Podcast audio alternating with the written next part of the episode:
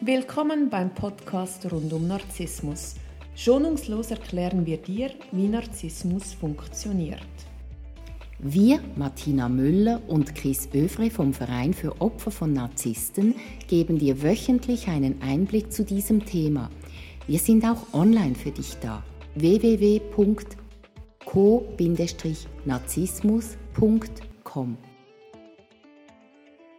Neue Woche, neuer Podcast. Hallo Chris. Hallo Martina. Ich freue mich sehr, heute wieder mit dir über ein Thema aus dem Narzissmus sprechen zu dürfen. Heute schauen wir die Kontrolle an, und zwar die Kontrolle des Co-Narzissten.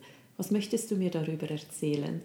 Ja, also es ist ja viel darüber bekannt, dass der Narzisst gerne Kontrolle hat und einen stalkt und so weiter.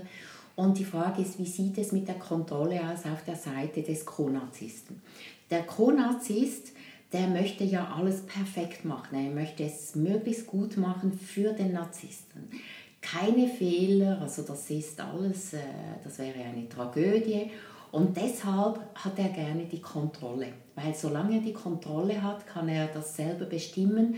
Dann äh, wird es genauso gemacht, wie er es möchte.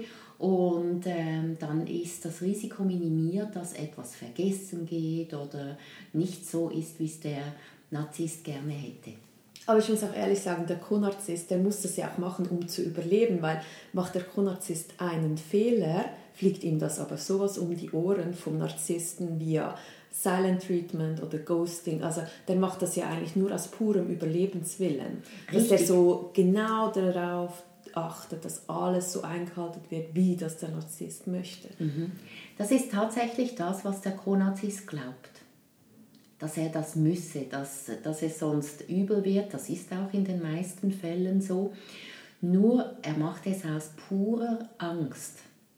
Und das Gegenteil von Angst wäre Vertrauen bzw. Urvertrauen. Vertrauen, dass das, was er gibt, gut genug ist.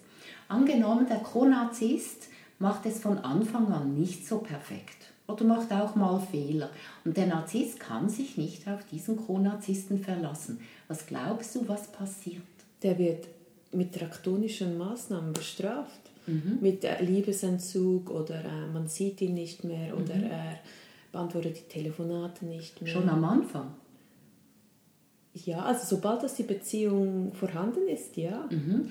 Aber das ähm, Lovebombing, das dauert ja drei Monate, mhm. bevor er sein wahres Gesicht zeigt. Angenommen, schon in den ersten drei Monaten stehe ich dazu, dass ich Fehler mache, dass ich nicht immer zu 100% verlässig bin, dass, äh, äh, dass mir mal etwas äh, vergessen geht. Wie würde der Narzisst am Anfang reagieren? Beim Lovebombing? Ja. Sag's mir. Ja, also der würde nicht böse werden am Anfang. Der würde sagen, ah, ich finde das eigentlich süß, dass du auch Fehler machst. Hm?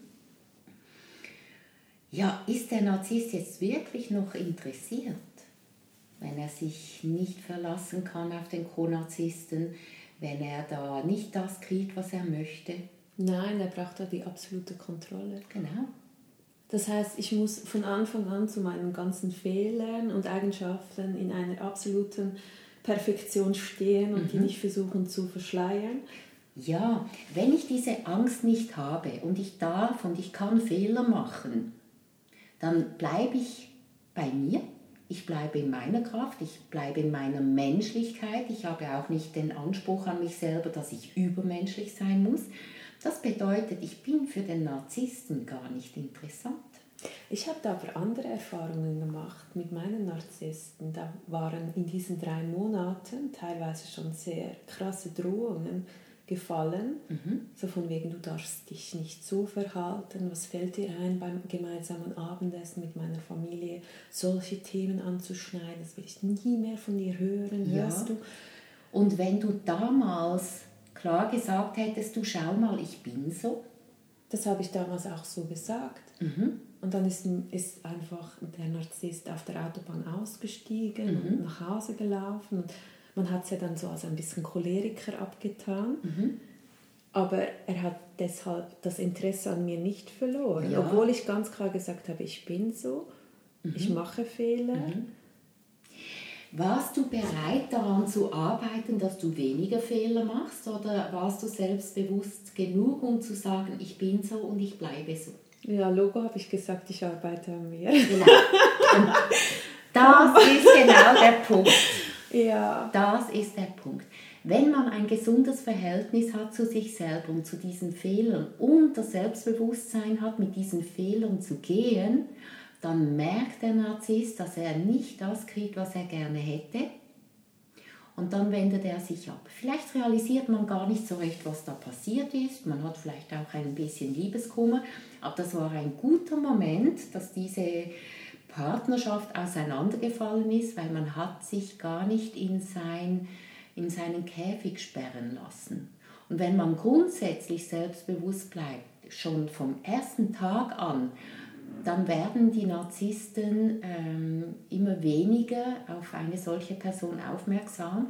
Es gibt keine magnetische Anziehung mehr und irgendwann sieht man einen Narzissten gar nicht mehr an. Und deshalb ist es so wichtig, dass man bereit ist, die Kontrolle abzulegen und mehr ins Selbstvertrauen zu gehen weil man so, wie man ist, richtig ist und man sich nicht verstellen muss, um geliebt zu werden. Ja, und wenn man dann jemanden trifft, der einen so liebt, dann ist es die wahre Liebe. Es ist nicht die Liebe, wo man sich verändern muss, damit es passt, sondern zwei treffen sich, die passen zusammen. Es gibt mal das eine oder das andere, man entwickelt sich gemeinsam, beide entwickeln sich und die Liebe wird größer und tiefer. Weil alles andere ist ja Manipulation. Wenn er sagt, ich kann dich nur lieben, wenn du dich dementsprechend verhältst, mhm. wenn du deine Nummer nicht mit anderen Männern austauscht, mhm. wenn du das und das nicht machst ja. und dich so anziehst, mhm. das ist ja pure Manipulation. Es ist Manipulation und es geht nicht um dich als Menschen, sondern du bist in dem Moment ein Objekt. Ein Projekt. Oder ein Projekt. ja, und Projekte haben ja den Nachteil, es hat einen Start und ein Ende. Ja. Das ist eine befristete Angelegenheit. Genau, dann kommt das nächste Projekt, das dann wieder noch viel spannender ist und ähm, ja, wie du sagst, es ist endlich. Also ähm, als Co-Narzisst unbedingt sich nicht in diese Liebesfalle leiten zu lassen, dass man nur dann geliebt wird, wenn man sich dementsprechend verhält. Mhm.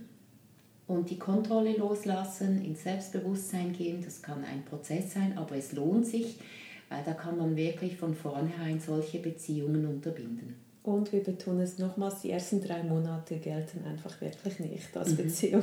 Aber dort kann man schon zeigen, dass das Selbstbewusstsein da ist oder an dem üben, damit es eine gute Wendung nimmt. Gibt es auch irgendetwas, was ich machen kann, um das zu testen? Ob der vielleicht in diese Tendenz geht, dass er versucht, mich zu ändern. Wenn er es gibt ja auch Narzissten, die sind ganz, ganz charmant am Anfang. Die versuchen das gar nicht rauszukitzeln. Ähm, gibt es irgendetwas, was ich testen kann, um zu merken, ob der überhaupt mich so akzeptiert, wie ich bin? Also, sobald die erste Kritik kommt und man nimmt sie entgegen und sagt, ja, ich sehe, dass dich das stört, ich merke, dass es für mich aber total in Ordnung ist und ich sage dir jetzt gleich, ich werde daran nichts ändern. Und dann schauen, wie er reagiert. Ähm, ziemlich sicher, als wenn er ein Narzisst ist, wird er einem nicht in die Augen schauen. Sie haben dann so einen unsteten Blick und, und lachen vielleicht so, haha, ja, ist ja schon gut, aber es gibt keinen Augenkontakt. Wenn es einen Augenkontakt gibt und er sagt, ich finde das super, dass du das so sagst, dann kann es sein, dass er kein Narzisst ist. Aber das sind alles so Vermutungen, das sind Sachen, die man ausprobieren kann, die man auch immer wieder anwenden kann, weil es ja solche Diskussionen meistens öfters gibt. Aber man sollte seinen eigenen Garten klar abstecken, damit er sich bewusst ist, was das für ein Garten ist. Und wenn es ihm nicht passt, dann soll er gehen. Ja, spannend, aber beim Nazis gibt es ja auch ganz gute Schauspieler, die können das ja auch ganz gut verbergen. Also deswegen immer vorsichtig, oder? Ja, und das, deshalb, wenn man das immer wieder macht, irgendwann wird er es nicht mehr verbergen. Mhm. Irgendwann zeigt er sich. Und wenn man schon ein halbes Jahr, ein Jahr mit jemandem zusammen ist und da kommt kein Narzissmus, dann ist da wahrscheinlich auch keiner. Also pflegen wir unsere Gärtchen liebevoll und dann sind wir gut geschützt vor ja, diesem... Ja, ist ein schönes Bild, wie du das sagst. Danke vielmals, Chris, und ich wünsche dir einen schönen Tag. Gerne.